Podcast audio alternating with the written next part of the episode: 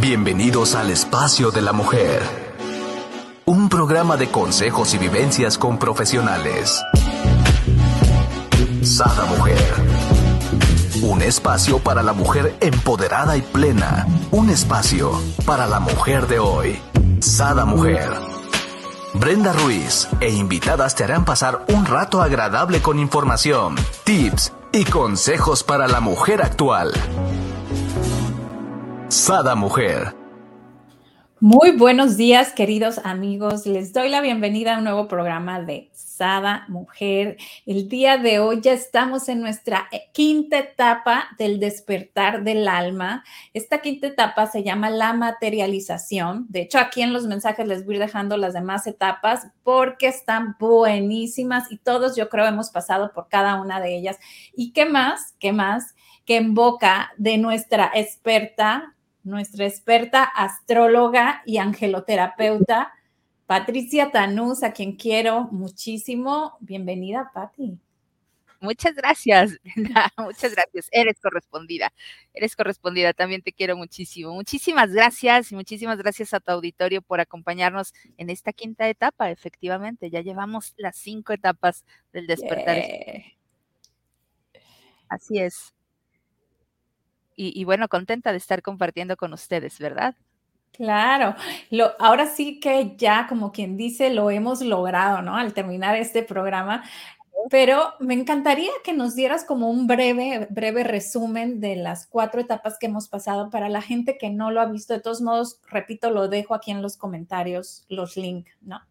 Sí, sobre todo para poder entender el proceso, ¿no? Porque obviamente a, veces pensamos que las etapas son aisladas, pero no, realmente es un proceso que vamos viviendo y sea que nos tardemos más en una etapa que en otra, pero siempre vamos a recorrer las cinco etapas, siempre vamos a llegar a ese final y a su vez vamos como en una espiral subiendo, ¿no? Entonces regresamos de alguna manera a la primera etapa, siempre, después de la quinta, llegamos nuevamente a un llamado porque es un proceso, un proceso de ir eh, elevando esa conciencia, de ir transformándonos a través de ese trabajo personal, que a fin de cuentas es lo que venimos a hacer a este mundo, ¿no? Como tal. Y bueno. Me encanta eh esa parte, ¿no? Y abro así como que entre comillas y, con, no sé, brillantina. Es a lo que venimos, a hacer ese trabajo aquí en la tierra. Me encantó. De hecho, lo, olvidamos por como diría el, principito al zorro, ¿no? Por esta domesticación que vamos viviendo. Eh, como, como bien lo hace el principito con el zorro, ¿no? Nos van domesticando nuestros padres, quienes a su vez sus padres los domesticaron y así sucesivamente. Y, al momento en el que nacemos, vamos olvidando nuestro propósito de estar aquí por ello, ¿no? Porque vamos metiéndonos en una rutina, en una eh, pues en una espiral de rutinas familiares que terminamos por olvidar a qué venimos, pero siempre llega un momento en el que nos preguntamos quién soy y qué hago aquí, ¿no? Siempre llega ese momento en donde retomamos como el camino por estos llamados, que realmente es la primera etapa, ¿no? que si queremos profundizarlos, por ahí va a estar el link para que puedan profundizar con el tema, pero viene la primera etapa, que es el llamado, en donde estamos llamados a despertar espiritualmente para poder reconectar con ese propósito divino, con esa misión, eh, con esa encomienda que nos da lo divino, y que nos da lo divino desde incluso desde nuestro yo superior, ¿no? Es ese plan que escribimos previo a nuestro nacimiento, en donde, ah, yo me comprometo a ir a corregir esto y esto y esto, y eh, listo, ¿no? Eh, bajamos y lo olvidamos por cierto tiempo, pero llega un momento en donde lo recordamos o lo vamos haciendo a ciegas de alguna manera y respondemos al llamado. Entonces viene el llamado, donde empezamos a ver esas señales, donde empezamos a ver esos mensajes que nos va poniendo el universo en relación a lo que necesitamos eh, responder, trabajar eh, o conectar, ¿verdad? Pueden ser, recordemos los números o esos mensajillos que de pronto vemos en, en las redes sociales y que nos hacen match, que nos, que nos sacuden un poco. Y bueno, respondemos a ese llamado y entramos a la noche oscura del alma en donde recordemos que la noche oscura del alma es la confrontación, es eso que nos, que nos incomoda, es eso que nos saca de nuestra zona de confort y que nos hace hacer el cambio.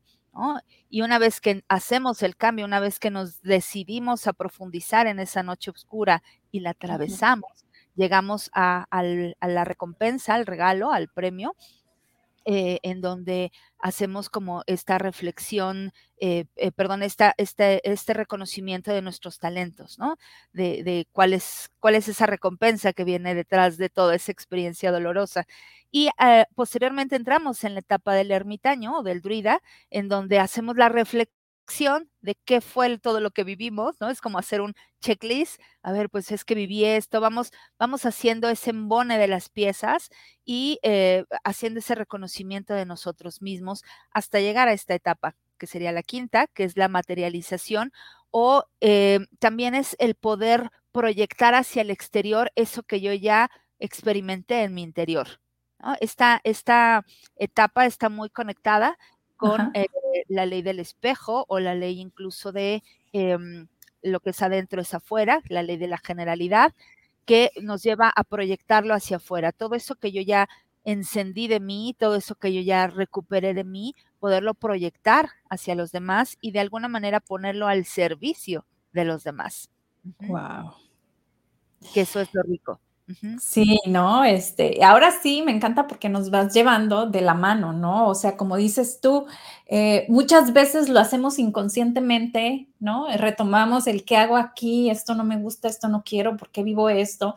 Y, y, vamos entonces corrigiendo y volviendo a meternos al carril, diríamos, pero inconscientemente, ¿no? O sea, simplemente sabemos que esto no, no, no es lo nuestro, no nos agrada, algo, algo no está bien, ¿no? O no es no es lo que tu alma quiere y te vas, te vas moviendo sutilmente. Ahora sí que con la pura sensación de, paz, ¿no? Donde vas sintiendo ese, híjole, ¿cómo le diríamos, Patricia? Certeza. Certeza, esa comodidad. Claro. Eh, eh, y bueno, además de, la, de, la, paz y la certeza, es una convicción. ¿no? Es, ah, es que esto soy yo, ya nos convencemos de nuestra propia luz y decidimos ponerla al servicio de los demás. Así es. Pues manos a la obra. Vamos a hablar de este gran, gran tema que es la quinta etapa, materialización. Claro. Fíjate que la materialización, que en muchas ocasiones eh, lo únicamente como a, esas cosas físicas que puedo tener, ¿no? Eh, o esas experiencias físicas que puedo tener, como por ejemplo el materializar una relación o una relación laboral, ¿no? O, un carro o un dinero, y, siempre lo vamos viendo hacia la materialización física de, de ello. Pero esta materialización va más allá de eso, ¿no? La materialización desde este concepto espiritual es justamente la manifestación de ese talento, de esa cualidad que yo voy a proyectar hacia el exterior. Por ejemplo, a lo mejor puedo descubrir dentro de una eh, noche oscura, ¿no? en, un trabajo, ¿no? me confrontaron, eh, ahorita se me vino a la mente, bien, em, una experiencia que tuve. Eh, en, un empleo anterior, entre mi ex jefe y yo había cierta fricción, ¿no? No, no, no era que empatizáramos realmente. Y eh, en mis primeros días, estoy hablando del segundo, tercer día que estaba yo ahí recién contratada, pues él me pone un reto, ¿no? Es, mi noche oscura, ¿no? O sea, tengo el llamado de, oye, reacciona, respondo al llamado y viene mi noche oscura y me, me, hace una propuesta y me dice que para el día siguiente yo tenía que entregar 500 eh, pelotas de estas antiestrés con el logo de una de las empresas del corporativo. Al día siguiente, pelotas, dije, wow, esto es un llamado del alma muy fuerte, ¿no? Bueno, en ese momento no lo dije, pero sí sabía que era un reto, ¿no? Claro. entonces es como, tengo que descubrir dentro de mí toda esa potencialidad que he adquirido a lo largo de los años en un empleo anterior y ponerla a la práctica. Entonces, ¿qué, qué hago? Tomo justamente esas herramientas que el universo ya me fue dando en el camino y entonces contacto a una proveedora de, de artículos promocionales que sabía que me respondía así y le dije, necesito que al mediodía yo tenga la prueba para que me la autoricen, para que mañana yo tenga aquí las 500 pelotas en ese color en específico. Wow. Fue todo un proceso Y al final entregué a la mañana siguiente, a las 7 de la mañana, estaba yo recibiendo las 500 pelotas y estaban listas, ¿no? Eh, entonces, cuando este ex jefe ve que estoy respondiendo, me dice, wow, ¿cómo lo hiciste? Entonces, ahí viene justamente la materialización de eso. Es, yo descubro que soy creativa, que soy altamente creativa, que tengo una capacidad de respuesta ante un momento de crisis, que tengo incluso... Eh, una asertividad, que tengo empatía, que tengo templanza, que tengo varias cualidades en mi interior que a fin de cuentas se están materializando, que no es algo físico, pero sí es algo que está implícito en eso que estoy haciendo. Ajá. Entonces, cuando estamos hablando de un despertar espiritual, estamos hablando de esas cualidades que se van a manifestar, que se van a materializar en mi exterior.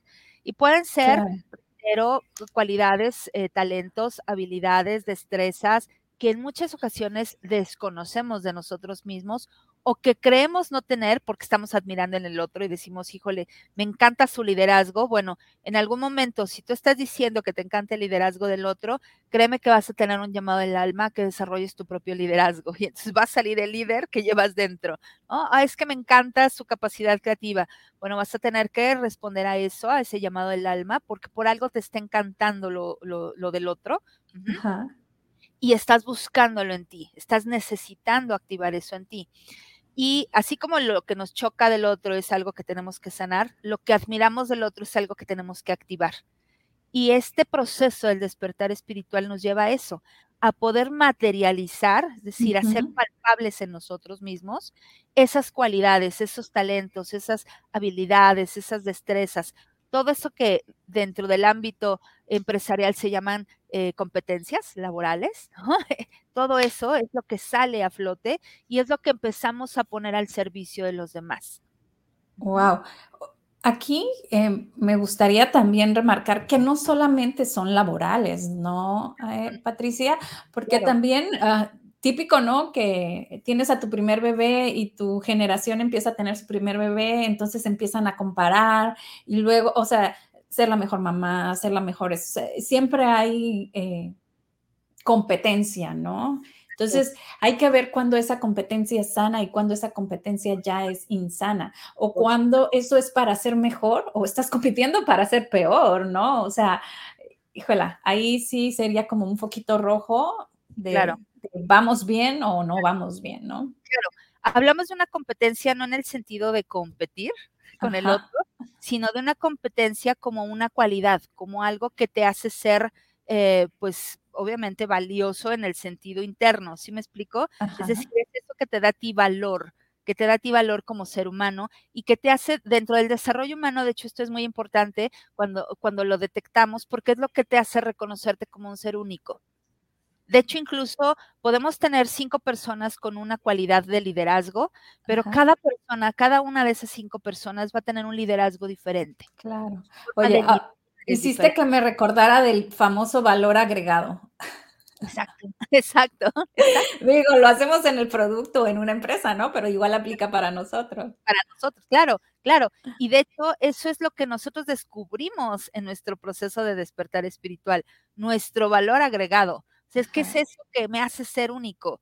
Porque reitero, a lo mejor podemos, eh, de hecho lo estoy viendo, ¿no? Eh, eh, en un taller que estoy tomando de mandalas. Bueno, hacemos todos el mismo mandalas, pero todos son diferentes. Todos, aunque usemos el mismo color amarillo, todos lo aplicamos de una manera diferente y toma una tonalidad diferente. ¿Por qué? Porque todos somos únicos. Y entonces cuando vemos ese valor agregado, cuando vemos eso que nos hace ser especiales, que se da comúnmente a través del despertar espiritual, es cuando nosotros empezamos a autovalernos, cuando ya hay una autovalía, cuando ya hay una autoestima, y entonces empezamos a hacer esa sanación personal.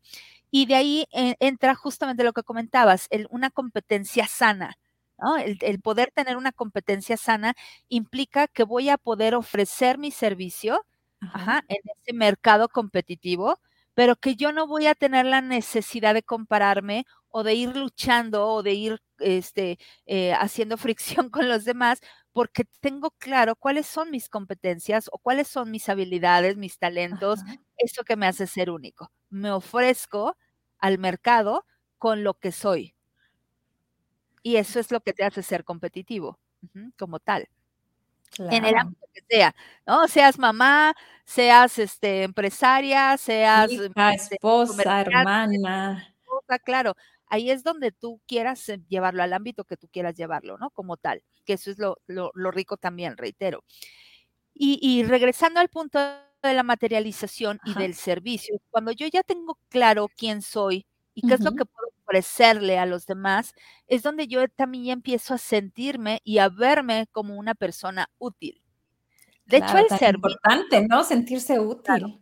Claro, el servir al prójimo y que, que, esto es también súper importante, comúnmente nos, nos han llevado a tener la idea de que el servir al otro es justamente volverte su sirviente, ¿no? Es como su esclavo o, o, el que el otro es el que manda, cuando no debe de ser así. El servir es, estoy siendo útil desde lo que yo soy y desde el cómo puedo yo compartirlo. Por ejemplo, en este caso, Brenda está haciendo, eh, está sirviendo a la humanidad porque está utilizando sus talentos, sus habilidades, sus sueños, sus objetivos a través de Sada Mujer. Creó Sada Mujer para poder servir, para poder ser útil a un servicio divino, que es un despertar de la mujer y del hombre, ¿no? Porque obviamente también hay hombres espectadores. Pero eso es lo que hace que sirva Brenda, que sea útil Brenda en su propósito divino. Entonces, el servir va más allá de solamente ser un sirviente y el servir es cuáles son esas cualidades que he descubierto a través de cada uno de mis viajes del alma de cada uno de mis despertares que voy teniendo a lo largo de mi vida. Estoy sirviendo a los demás. Y ese servicio no necesariamente, por eso hablo mucho de, esta diferencia. El sirviente obviamente sirve a los deseos del otro, pero el servir al prójimo, realmente el ser útil al prójimo es, yo te pongo esto que puedo hacer y tú eliges si quieres tomarlo y si quieres aprovecharlo al máximo y que a su vez eso puede volverse incluso eh, parte de tu trabajo cotidiano, ¿no? Como el reitero es el, caso de Sada o como podría ser en mi caso el Jardín de los Ángeles, ¿no? Como tal. Así es, ¿no? Que, que encuentras, eh, bueno, lo que te, te ¿cómo te puedo decir? Te hace sentir plena, ¿no? El servir, el ayudar. Entonces, cuando lo, lo, encuentras, pues bueno, hay que explotarlo, ¿no? Así es, así es hay que, hay que eh, explotarlo y además degustarlo, ¿no? Porque no nada más se trata de que el otro lo disfrute, se trata de que tú lo disfrutes, que, tú lo vivas con eso, a flor de piel, ¿no? Con, con el hecho de decir, es que esto me gusta, esto lo disfruto y esto lo quiero compartir, porque es lo que has descubierto de ti. Por eso descubres tus cualidades, enfrentas a tus demonios, tus miedos, ¿no? Que por ejemplo, muchos de los miedos que pueden autosabotear ese, ese servir al prójimo, eh, puede ser las creencias, ¿no? esas creencias limitantes. Eh, y, que limitan incluso en el desarrollo de tus habilidades o de tus talentos. Por ejemplo, el, hecho de que de pronto te digan, oye, eh, no, no puedes ser cantante o no, no puedes ser escritor porque te vas a morir de hambre, porque no vas a funcionar. Pero ese es tu talento, esa es tu habilidad, ese es tu deseo del alma eh, el, por supuesto que vas a empezar a ver el llamado, ¿no? Vas a ser, alguien te va a regalar una guitarra o alguien te va a invitar a algún taller de música o de canto, de actuación. Y tú vas a estarlo rechazando porque en tu familia te dicen que de eso te vas a morir de hambre. Entonces, ¿qué está sucediendo? no. el llamado eh, eh, que, que, está sucediendo de tu alma, porque es muy probable que a través del canto, que a través de la actuación o a través de la escritura, tú puedas llegar a muchas personas. Entonces entras en estados de crisis, como por ejemplo, eh, eh, se me fue ahorita el nombre de quien escribió Conversaciones con Dios, eh, pues obviamente lo podemos ver en él, ¿no? En esa experiencia. Tuvo que tocar fondo, tuvo que entrar a su noche oscura, la más oscura que pudo haber tenido su alma, para poder escuchar a Dios, para poder tener esas conversaciones y empezar a escribirlas, y de ahí, pues obviamente entrar en, su, en su momento ya de iluminación, en su en su materialización de quién es él. Pues él, él venía a escribir. No venía a hacer lo que hacía antes, sino él venía propiamente a escribir, que ese es su propósito.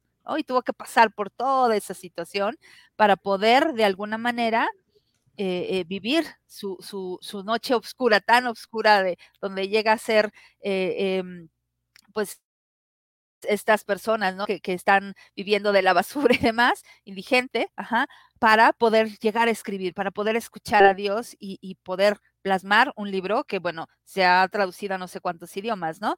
O el caso del escritor de Harry Potter, ¿no? Cosas por el estilo que tienen que pasar por ese proceso. Y es muy probable que en su infancia, en su adolescencia, pues le dijeron que no escribiera, que no fuera escritor porque era morirse de hambre, ¿no? Cuando termina por hacerlo, termina por pasar su noche oscura y logra materializar eso que es su habilidad de poder conectar con lo divino. Aquí me encantaría remarcar, si tú realmente quieres algo con todas tus fuerzas, hazlo. Así te diga medio mundo que no, que tú no eres así, que tú no vas a poder, que te vas a morir de hambre, que eso no es para ti, que nadie en la familia ha hecho eso. Tú hazlo, confía en tu alma. ¿Qué es lo peor que puede pasar? Que no salga bien, no pasa nada, lo intentaste, pero puedes tener una gran, gran sorpresa y cosas mágicas suceden, ¿no? Claro, claro. Em, y, bueno, además de que, reitero, esto se da mucho por, por estas falsas creencias, ¿no? Y entonces parte justamente del proceso que se vive entre em, lo que es la noche oscura del alma hacia la materialización, todas esas semietapas, es llevarte todavía un poco a esa confrontación de transformar esa falsa creencia. Eh, y, va, puede ser cualquier creencia, puede ser la, creencia de que eh, para poder lograr tus sueños tienes que sufrir, ¿no? O la creencia de que para poder llegar a ser escritora necesitas, este, pues ser millonaria, ¿no? O este, o tener grandes contactos en las editoriales, cosas por el estilo, ¿no? creencias de que a lo mejor para poder eh, ser mamá necesitas propiamente estar casada, ¿no? Eh, creencias muy, muy, muy obvias, ¿no? Que se van dando en el día a día. Y eh, que eso inhibe tu potencialidad, tu capacidad de crear, que a fin de cuentas lo que se despierta es la capacidad de soñar y de soñar en grande para poder materializar ese sueño aquí en la tierra a partir de tus talentos, de tus cualidades. También aquí creo que gran parte, ¿no? Que nos limita, a, Patti, no sé, no sé si me dejarás mentir, eh, es lo que nuestra familia ha hecho, ¿no? Creemos que lo que nuestra familia conocemos es lo que nosotros vamos a hacer y lo que nosotros podemos ser y hasta ahí, no más. Y yo recuerdo cuando tuve mi primer bebé, yo tenía dos o tres meses de embarazo y yo iba con el ginecólogo y le decía, yo quiero que nazca el 13 de mayo porque es día de la Virgen de Fátima y entonces eh, prográmame la operación. Entonces me decía, es que no sabemos si va a ser cesárea. Y yo, sí, mi mamá fue cesárea, mi hermana fue cesárea, ah, yo voy a ser cesárea. Es que, Brenda, eso no se sabe. Sí, es que en mi familia, todo, me explico, no fui cesárea. Vino cuando quiso. Entonces, realmente, eh, no sé si es algo que ya pensamos que no podemos hacer algo diferente, ¿no? Que, nuestra habilidad, nuestro cuerpo, nuestras funciones rigen alrededor de lo que conoces de tu familia, porque realmente no conoces mucho de tus antepasados, nada más como de los que están vivos, ¿no? Y realmente es, es, es arriesgate, ¿no? Ese, ese, es mi consejo, arriesgate a lo que tú en realidad quieres y te hace feliz, ¿no? Así es. Fíjate que ahorita que, mencionabas esto, se me vino a la mente, eh, eh, pues esta experiencia de Jacob, ¿no? Desde la Biblia, ¿no? Desde Jacob, que, que bueno, el proceso justamente de, de renacer o de liberarte o de ser iluminado, ¿no? de pasar tu noche del alma y llegar a ser el héroe como tal, eh, eh, lo, marca Jacob, ¿no? En esta experiencia donde ha, estado viviendo a Dios a través de lo que le enseña su padre y lo que le enseña su abuelo, ¿no? Entonces, solo lo que decían ellos, eh, estos personajes, su padre, su abuelo, era lo, de la forma en la que él vivía a Dios, ¿no? Es como, yo vivo a Dios a través de leer la Biblia, pero leyendo algo que, ha escrito una persona diferente. Ajá, otra persona. Entonces creo yo lo que dice, pero yo no me permito vivirlo. Y entonces cuando Jacob decide cambiarse de Jacob a Israel, ¿ok? Que ese es el concepto de Israel, del pueblo de Israel. El pueblo de Israel no es los israelitas per se que conocemos hoy en la actualidad. El pueblo de Israel es cuando tú ya decides vivir a Dios por tu propia experiencia. Es decir, yo ya no me voy a ir nada más por lo que dice un libro o por lo que dijo mi mamá. Yo ya me voy a llevar a vivir mi propia experiencia de Dios. Entonces yo ya medito con Dios, Dios, siento a Dios, vuelo a Dios, ¿no? Te gusta a Dios.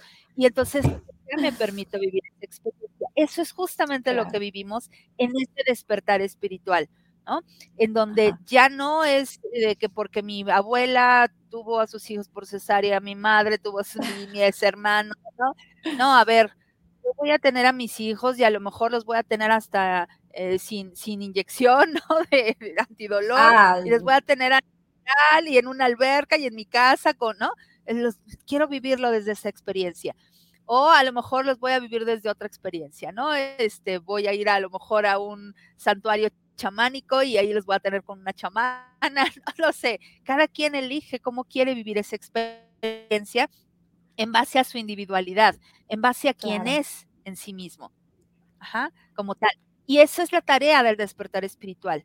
De hecho, em, ayer que estaba en una clase de, arquetipos, arquetipos de Carl Jung, eh, pusieron una frase de Carl Jung que me hizo boom, que de hecho incluso lo publiqué en mi muro, porque decía Carl Jung, nacemos originales y morimos copias. ¡Wow!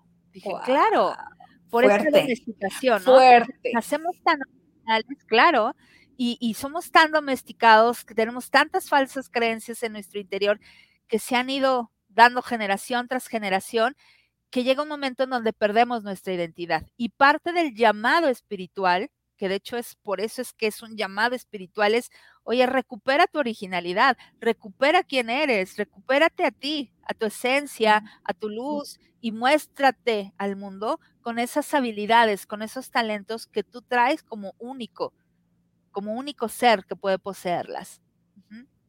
Y ese despertar, ese proceso de responder al llamado, de eh, pasar tu noche oscura, de confrontarte. De hecho, en la noche oscura, de alguna manera te vuelves em, la oveja negra de la familia,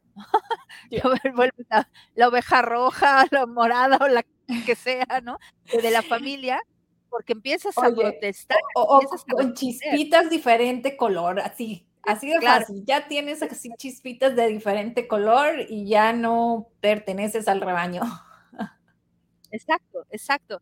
Y, en donde incluso vives ese, esa, esa noche oscura porque piensas que estás ya siendo desleal a tu sistema o que estás siendo, es que estás yendo en contra de, esos patrones que son, que son la ley, eh, o que estás realmente haciendo algo malo por eso es que llegas a esa confrontación contigo. Pero cuando ya pasas a la etapa del regalo, de la iluminación, que dices, wow, es que acabo de descubrir que, pues sí, a lo mejor cenamos pavo, Navidad, todas las Navidades, pero acabo de descubrir que si cenamos un, un sándwich, no pasa nada y que al contrario, podemos disfrutar más tiempo porque no pasamos tanto tiempo en la cocina y entonces podemos divertirnos en otras cosas. Exacto. Tenemos sándwiches en Navidad, sí.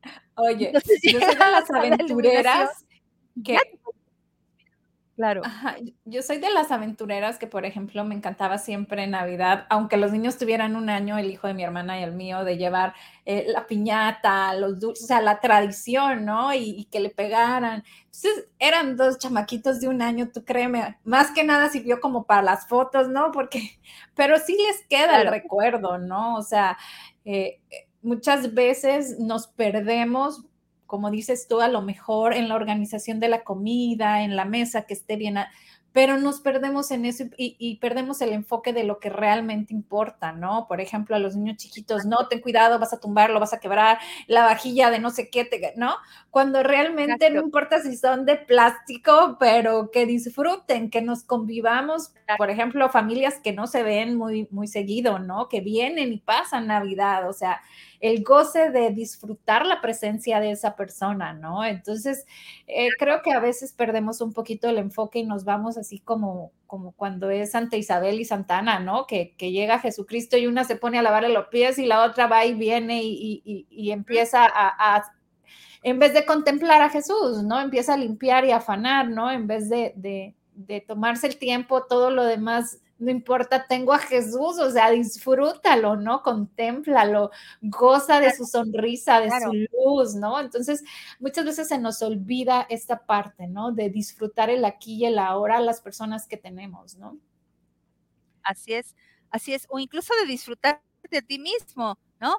En algún momento, eh, no recuerdo, creo que fue en la, la Navidad del 2015, yo decidí romper eso, ¿no? Estaba en un proceso justamente de la noche oscura, ¿no?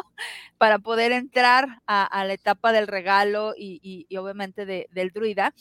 Y decidí en esa Navidad pasarla sola con mi perro, únicamente él y yo, ¿no? Entonces, y además le pedí a un amigo su cabaña que está en un lugar fuera de la Ciudad de México, donde el internet no existe, donde no hay teléfonos, donde solo hay árboles, y entonces, obviamente, reitero, de pronto es como, ¿qué vas a hacer? ¿Cómo en Navidad? ¿Estás deprimida? No, no estoy deprimida. Quiero estar conmigo, quiero vivir esta experiencia, hacer algo diferente, ¿no? Y entonces me fui a vivir esa, esa Navidad. Fue una Navidad en donde literal viví ese proceso, ¿no? Este, confronté mis dragones, mis miedos, mis inseguridades y a su vez descubrí mis talentos, descubrí mis habilidades, mis verdaderos deseos, etcétera a la luz de una chimenea, ¿no? Como tal, y, vivirlo a flor de piel. De hecho, recuerdo que esa Navidad cené eh, pozole, no cené nada de eso. no lo, típico que acostumbran en tu casa, ¿no? Exacto, entonces fue algo tan rico, ¿no? Cené a las nueve de la noche, no me tuve que desvelar, ah, ya fue, fue algo tan diferente y tan rico que de hecho lo repetí dos o tres veces, porque para mí era algo muy rico. Era ese, ese momento en donde yo podía estar verdaderamente conmigo. Y ese es parte del despertar. Y ahí descubres muchas cosas de ti. Descubres realmente quién eres, te develas ante ti mismo. Y es parte de esa riqueza, es parte de esa materialización de tu luz. Y que como bien nos dice Marianne Williamson, nuestro mayor miedo no es que seamos inadecuados, porque realmente eso es lo que comúnmente están atentos todos, ¿no? A ver a qué te equivocas, a ver cuáles son tus defectos, etcétera, para tener material para juzgarte. Sino nuestro mayor miedo es que seamos poderosos más allá de toda medida. ¿no? Y, y, poderosos en el sentido no de ser acá el superhéroe de Hollywood, sino ser poderoso en el sentido de que hoy sé quién soy y sé, soy original Hoy sé quién soy, soy original y puedo ponerlo al servicio de los demás. Y puede venir cualquier persona, Por ejemplo, eh, en mi caso, pues yo recibo muchos mensajes de pronto bastante confrontadores a través de YouTube o a través de, inbox, eh, por ejemplo, en una ocasión, digo, como angeloterapeuta, pues canalizo a los ángeles y es algo que he vivido desde mi infancia, no es algo que lo aprendí en un libro, no, lo he vivido desde mi infancia. ¿Y cómo funciona? Pues no podría explicártelo a ciencia cierta, solo sé que puedo sentir esas energías y las puedo transmitir. Pero si no hubiera yo vivido todos esos procesos, si yo reconociera eso, eso que me hace ser angioterapeuta, eh, podría yo recibir este tipo de mensajes que de pronto recibo, como el otro día me escribe una persona y me dice, ¿quién te crees tú para andar hablando de Gabriel Arcángel? Bueno, pues soy Patricia Tenuz, ¿y tú quién eres? ¿No? Respuesta, pues no me creo, yo soy Patricia Tenuz, ¿y tú quién eres? ¿No? Y ya no me contestó. Entonces, si yo no hubiera estado certera, si yo no hubiera pasado mis noches oscuras a tal grado de decir, hoy puedo hablar de Los Ángeles sin el temor a ser juzgada, que me digan, oye, es que estás loca, es que te lo estás inventando, o es que, o es que quién te crees tú, eh, puedo hablarlo. ¿Sí me explico? Y esa es la materialización de mi luz. Esa es la materialización de quién soy yo realmente, de lo que me hace ser original. Y esa es a la materialización que se refiere. Pero además, lo más rico de esta materialización es que es lo que te hace conectar con la abundancia, conectar con la riqueza, conectar con la, la, abundancia está aquí en uno mismo, ¿no? Claro, Y para eso, tenemos que quitar, me encantó lo que quisiste hace rato, dragones, ¿no? Me enfrenté con mis dragones. Yo siempre digo con mis monstruos, pero tú me ganaste, dragones y fuego y todo el show.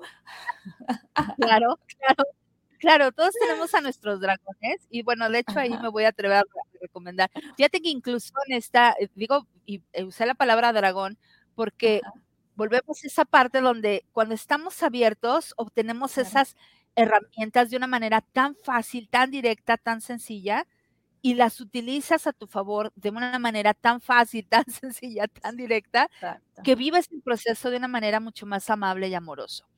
La noche en que yo decido irme, bueno, no fue la noche, los días que yo decido irme a pasar esta Navidad sola, en ese momento el universo conspira y una noche antes de yo irme, eh, una, una amiga, bueno, amiga y cuñada, me regala un libro. El libro, de hecho, se llama Y colorín colorado, este cuento no se ha acabado, que se lo recomiendo a todo mundo. El libro, que lo escribió Dean Dupeirón, eh, habla justamente de la princesa y el dragón. Del dragón que la está custodiando, del dragón que le impide salir, ¿no? Y demás, no voy a contar la historia para que quien quiera leer el libro pues se confronte con sus dragones.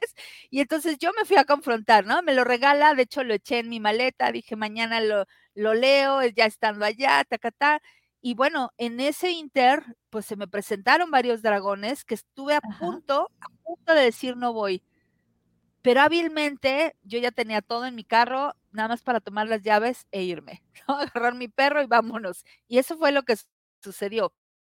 Cuando ya estoy allá y empiezo a leer el libro, justamente, digo, wow, acabo de enfrentar a un dragón ayer y antier, wow, enfrenté a mis dragones como tal. ¿Para qué? Para poder liberarme, liberarme de mi propia prisión, que son todas esas falsas creencias que nos van moldeando, que nos van domesticando, que nos van controlando en, en ese no emanar mi luz, no emanar mis talentos o mis habilidades. Y cuando ya estás conectado contigo, cuando tú ya estás viviendo esos despertares, porque recordemos que no nada más es uno, sino vas despertando constantemente, cuando tú ya estás despierto y, puedes reconocerte con toda esa eh, divinidad que hay en ti, es donde ya no hay esa limitante de poder manifestar la riqueza y la riqueza en todos sentidos. La riqueza obviamente material, la riqueza espiritual, la riqueza amorosa, la riqueza emocional, todo lo que pueda ser riqueza, ¿no? Entonces ya te es más fácil tener esa comunión entre lo divino y tú, entre tu yo superior, entre tu divinidad a la cual tú tengas creencias y poder bajar esa energía y proyectarla en lo que quieras en un buen empleo, en una buena relación, en, en, un espacio, ¿no? Donde puedas llegar a las personas, en fin, en lo que tú quieras, ¿no? Como tal, que es cuando ya te vuelves rico, ya te vuelves rico en esencia. No es tanta una riqueza de, ah, es que soy millonario y tengo 10 mil millones de dólares en el banco. Puedes hacerlo si quieres, pero cuando ya estás en un despertar espiritual, incluso eso pierde ya no valor, claro, de, alguna manera porque lo que necesitas está al alcance de tu mano, no necesitas poseer el dinero para tener lo que quieras obtener, sino simplemente ya es, devuelves ese canal y lo vas manifestando, va llegando a ti, ¿no? Como tal. Que es eso es lo más extraordinario. Y a su vez, em, dentro de esta, de esta etapa ya de la materialización o de la manifestación, eh, que es algo que, que, lo que decía, tu mayor miedo es que te vuelvas poderoso, porque de alguna manera te vuelves inspiración para otros, te vuelves faro para otros.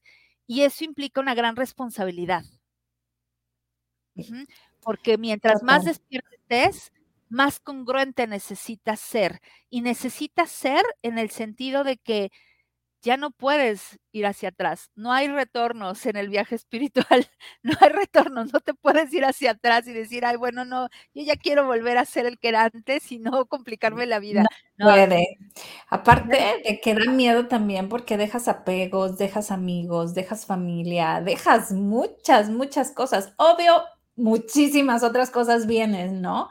Nuevas y, como dices tú, ¿no? en en esta frecuencia de, abundancia, ¿no? Pero da miedo, claro, da miedo y, quieres ir para atrás, pero ya no se puede. No, encajas. Es una carretera. Ya no hay lugar para ti. Exacto. Eh, eh, hay un lugar para ti, pero ya es, es hacia adelante, hacia adelante, reitero. Oh, no, no, sí, hacia atrás, no hay pues. No, hay, no hay.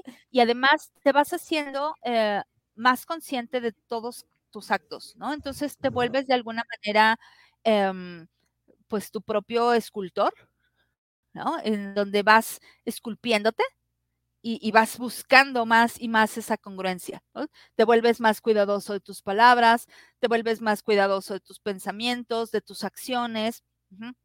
De tus anhelos, te vas volviendo cuidadoso no en el sentido de tener miedo, sino de ser selectivo, ¿no? De que estoy manifestando. ¿Estoy manifestando realmente lo que quiero o estoy manifestando una falsa creencia?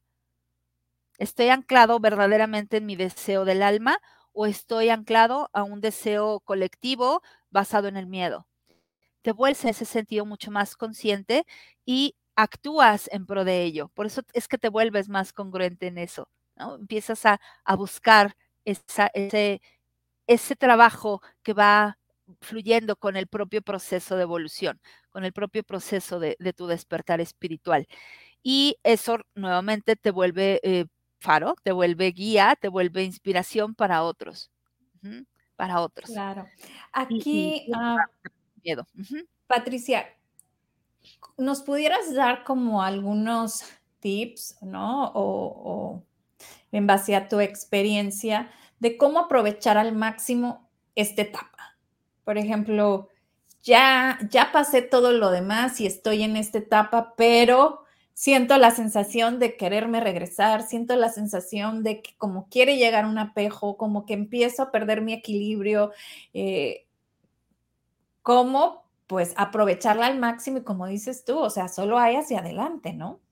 Claro. Aquí el primer tip sería, mm, sal al mundo. y sal al mundo en el sentido de, permite que, esa, eh, que ese tesoro que acabas de descubrir de ti, eh, o que descubriste hace un mes o hace dos meses, dependiendo de cuánto te llevó la etapa de, de, cada una de las etapas que acabas de descubrir, que, estás viviendo latente, ponlo hacia el mundo y ponlo hacia el mundo eh, venciendo el, dragón del miedo, ¿no? Del qué dirán, de realmente si va a funcionar, todos estos cuestionamientos que pueden venir a la mente de, híjole, es que acabo de aprender a hacer mandalas y de verdad funcionarán y de verdad, yo, me siento bien haciéndolos, pero ¿y qué va a pensar la gente? Bueno, ahí, ¿dónde estás anclándote? ¿Te estás anclando en el miedo? ¿En un miedo que puede inhibir el que salgas al mundo?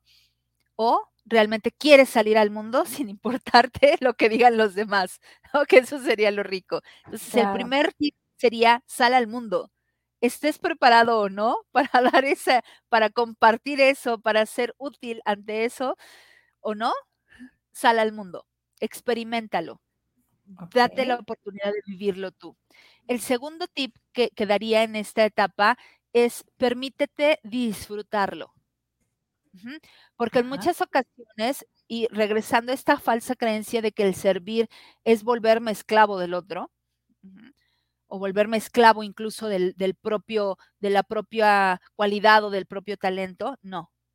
Es, es poder ofrecerlo desde esta parte divertida, desde esta parte del, degustarlo, del disfrutarlo, del vivirlo sanamente. Y que no propiamente eso que hayas descubierto ya es tu propósito divino o lo que puede volverse tu vocación o tu trabajo real, sino es qué puedes hacer con ello. Por ejemplo, em, por mucho tiempo, por muchísimos años, de hecho, en mis boletos de calificaciones eh, se marcaba que yo platicaba mucho en clases, ¿no? Entonces esto era mal visto, Entonces, obviamente, yo no lo veía como un talento, Pero cuando yo empiezo a hablar ya en una etapa adulta y empiezo incluso a ser maestra de ceremonias o a dar algún discurso en algún evento, ah, oye, es que tu voz, es que tu voz es muy buena, es que deberías de hacer un comercial, deberías de hacer esto, ¿no? Y entonces empiezo a prestar mi voz para, no sé, este, si usted conoce el número de extensión, dígitelo ahora, etcétera, cosas por el estilo. Ajá. Wow. Wow, acabo de descubrir, pasé mi noche oscura, descubrí que, que sí, que tengo buena voz y que aunque en el pasado fue visto como, como un defecto, ¿no? Porque distraigo mucho a la gente, pero hoy se puede volver un talento. No obstante, no es mi trabajo. ¿Sí me explico? Sí lo ocupo porque obviamente hago videos en YouTube, hago podcast, estoy en Sada Mujer, estoy en ella, estas son ellas. Sí lo ocupo, pero lo disfruto en ese sentido. Es decir, lo comparto porque es un talento, ajá, lo comparto, está al servicio, porque se une a una sabiduría, un conocimiento, una experiencia, pero no es propiamente mi trabajo. ¿Sí me explico? Es decir, no hay una paga por ello, simplemente es lo comparto. Mi trabajo va enfocado a otro, a otro talento, a otra cualidad que también disfruto. Entonces, el segundo tip, regresando a estos tips, es disfrútalo, disfrútalo, vívelo tú, porque es la mejor manera en la que puedes ponerlo al servicio. Y si es algo que te encanta, déjalo en eso, en que te encante. Y ya el universo te está por el camino correcto. Y el tercer tip que daría dentro de esta materialización es eh, que te permitas jugar con ello en el sentido de ver hasta dónde llega esa potencialidad, de ver hasta qué alcance puede tener esa experiencia, porque en muchas ocasiones solo lo limitamos a ciertas áreas de nuestra vida.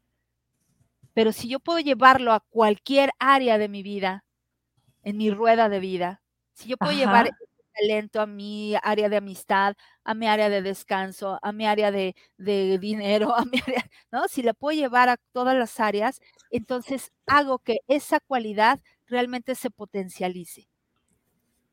Entonces, atrévete a vivirla, atrévete a vivirla en cualquier área de tu vida. Como tal. Estos serían básicamente tres tips que daría en, este, en esta quinta etapa, que es la materialización. Ok, me encantó, me encantó. Fíjate, sí, creo que, que muchas veces no disfrutamos el proceso porque estamos tan preocupadas en, en, en, los por qué, para qué, es, este, en qué va a venir, ¿no? Y dejamos de disfrutar el aquí y el ahora, que, que, lo hablamos tanto, el mindfulness, ¿no? El, el disfrutar el momento, ¿no? Así es. Y entonces, y entonces, pues tendemos a que se haga un poquito más largo de llegar a esta grandiosa etapa de la materialización, ¿no? Eh, y, a su vez incluso, ah, bueno, es que además esto responde a una falsa creencia, ¿no? De que no es bueno disfrutar aquello que, tiene que ver con el trabajo, que tiene que ver con una responsabilidad o que tiene que ver con, con una obligación, ¿no? Es como, no, eso no puede ser, como que no se pueden conjugar, ¿no? Incluso en momento, este, alguien me decía, eh, ¿a poco todavía tienes juguetes? Y le dije, claro, digo, porque yo tengo juguetes, tengo muñecas y tengo muñecos, me encantan, ¿no? Y hoy día ya tengo muy poquitos, pero antes tenía desde mi primer muñeco que tuve en mi infancia hasta el último que me han regalado, ¿no? Porque me encantan. Y me decía, claro, en mi escritorio tengo una Barbie, porque me encantan, ¿no? Eh, y entonces me decían, es que, ¿cómo? ¿Cómo puedes tener eso? ¿Y dónde dice que a cierta edad yo ya no tengo derecho a? ¿En dónde está escrito? ¿En dónde está escrito que yo no puedo divertirme cuando yo ya sea adulta? ¿Dónde está escrito? ¿Dónde está escrito que yo ya no puedo jugar si soy adulto? ¿Mm? Y entonces. Sí, ¿no? y ahí es donde se nos va. Ah, perdón. Te digo, ahí es donde se nos va apagando la imaginación, ¿no? Y la creatividad. ¿No? Porque cuando eres chiquita, pues yo me acuerdo, ¿no? Armabas la casita de las muñecas o de las Barbies y empezabas a jugar y todo era imaginario, todo era crear, ¿no? Crear un diálogo entre una Barbie que llegó y la otra, entre la que ya se ve en el carro la Barbie, todo este show, ¿no? Y, y dejas de jugar con Barbies y te vuelves en la vida cotidiana del trabajo, la casa, dejas de crear, dejas de imaginar, ¿no? Entonces, sí es padre, eh, te felicito que sigas teniendo muñecas, yo la verdad no, pero nunca fui muy de muñecas, así es que... Pero mi hija sí, entonces creo que voy a decirle, a ver, ¿quieres que te compre una muñeca? Y, bueno, hablamos de muñecas, pero puede ser cualquier otro tipo de juego, ¿no? O sea, el Jenga, este, no sé, el este monopolio, lo, que ah, sea. Juegos de mesa, juegos de mesa, sí, eso es mucho. Este, eso sí. Eh, no sé, hablamos de cualquier tipo de juego. La, cuestión es que yo ya no me permito jugar en mi trabajo. Ajá. Cuando soy adulto. ¿Sí me explico? No obstante, yo en mi trabajo juego. yo juego en mi trabajo y eso no quiere decir que no lo tome en serio o que no sea responsable en ello. Ajá. Me permito justamente hacer ese juego en donde, ah, lo estoy disfrutando.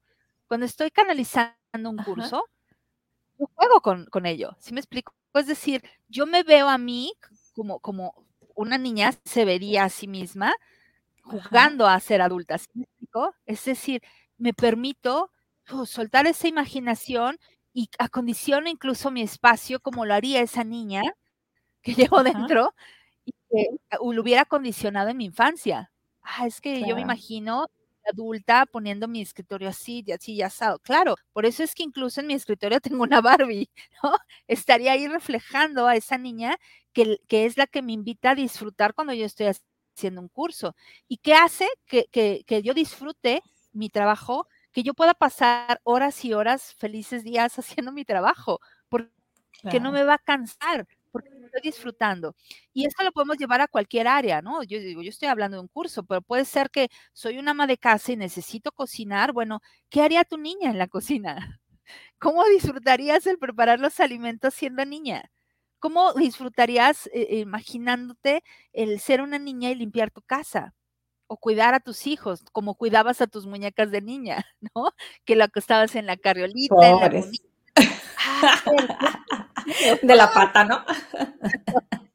Pero ¿cómo lo harías? ¿Cómo lo haría esa niña? ¿No? Reitero, sin dejar esa parte adulta, pero sí permitiéndote descubrir eso, porque ahí es justamente donde está la riqueza.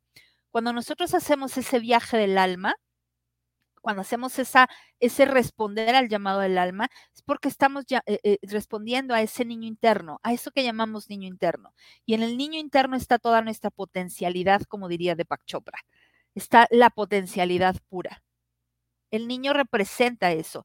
De hecho, por eso el Maestro Jesús hacía una referencia. Digo, obviamente, imagínate, si, si lo llevamos a lo estricto de las palabras, pues estamos todos amolados, ¿no? Porque si el Jesús dice de los del reino del Señor, pues ya todos nos amolamos los que somos Ya no hay ninguno, de, los, por lo menos tú y yo no. claro, ya nos amolamos, ¿no? Entonces, no, está haciendo una, una metáfora en donde dice que solo de aquellos que se atrevan a soñar como lo hace un niño, a disfrutar la vida como lo hace un niño, a estar abierto a las experiencias como lo hace un niño, va a ser el reino del Señor. Entonces, ¿qué es lo que hace el llamado del alma? Es eso, llevarte a conectar con tu niño interno. Oye, y yo me atrevo a decir de los niños de antes, porque los niños de ahora ya son con estrés, preocupados, o sea, ya viven otro tipo de vida. Yo, yo creo que la Biblia hablaba de los niños de antes que sí disfrutábamos, la niña. Claro, claro, claro. Por eso incluso hay que ver que, el niño realmente tenga una infancia, ¿no? Hoy día nos dejamos llevar por toda esta parte de la tecnología y bueno, si es muy cómodo para el papá o la mamá decirle, pues ten el celular y entretente. No, espérate, estás bloqueando su capacidad creativa. Aunque los equipos móviles o, cualquier equipo electrónico tenga mucho potencial, un niño necesita tener contacto con el mundo real, porque es justamente donde tiene que manifestar. No puedes manifestar en un celular y hay que usarlos para bien, ¿no? O sea, hay cosas muy buenas. Yo, yo recuerdo cuando mi hijo estaba apenas en kinder, hay uno que se llama Pipo y te enseña los números y te enseñaba las letras y eran en CD, ¿no? En aquel momento, entonces metía el CD. Entonces él se sentía fascinado porque estaba usando la computadora, pero en realidad estaba en clases, porque esa es la verdad, ¿no? Este, con forma de, de, tenía que aplastarle al número 7 y tenía que encontrarlo y todo ese tipo de cosas, ¿no? Entonces, no es dejarles la computadora o el celular o, el dispositivo y nada más que estén viendo gente jugar o más bien cosas educativas, porque sí hay muy buenas cosas educativas.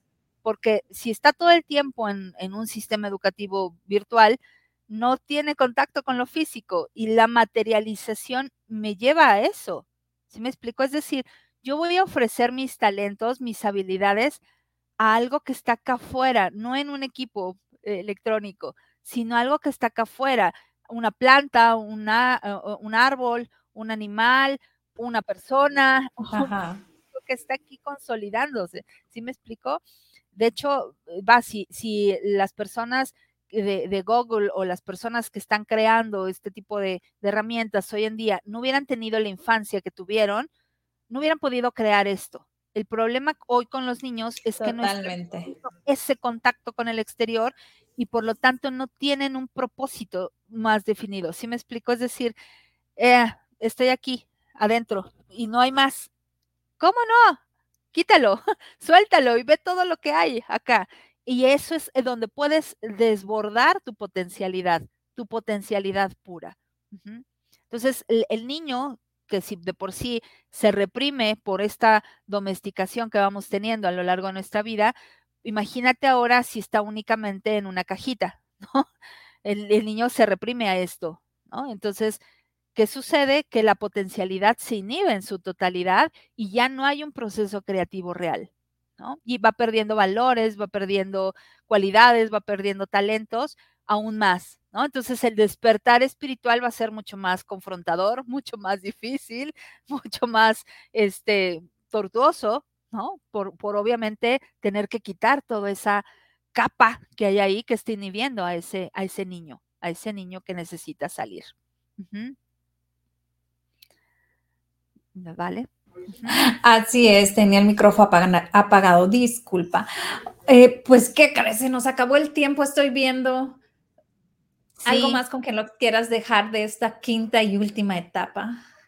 Eh, bueno, me gustaría que de alguna manera cada persona pudiera así ubicarse, ¿no? En dónde está, si está siendo llamado, empezar a responder al llamado y en ese llamado empezar a juntar todas sus herramientas que se van presentando para poder pasar la noche oscura con mucho más facilidad, con mucho más certeza, vivir su noche oscura a flor de piel, con la certeza de que al pasar ese proceso va a haber una capa menos y va a haber una luz mucho más clara y definida de uno mismo.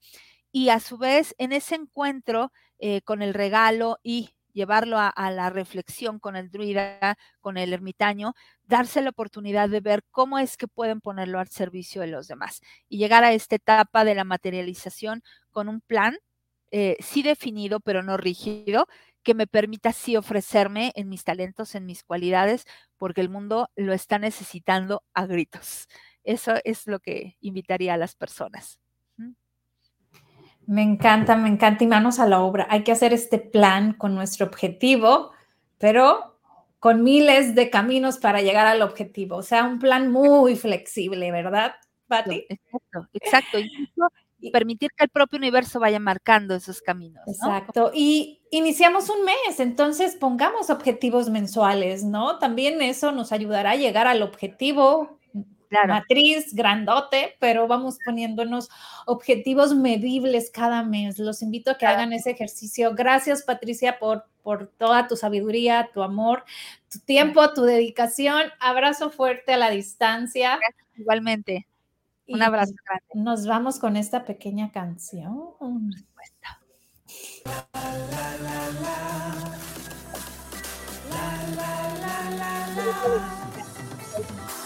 por lo que vales y por lo que eres, por todo el amor que das y el que te tienes.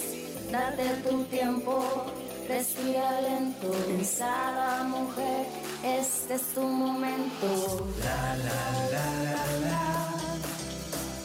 La la la la la. La la la la la. La la la la la corazón.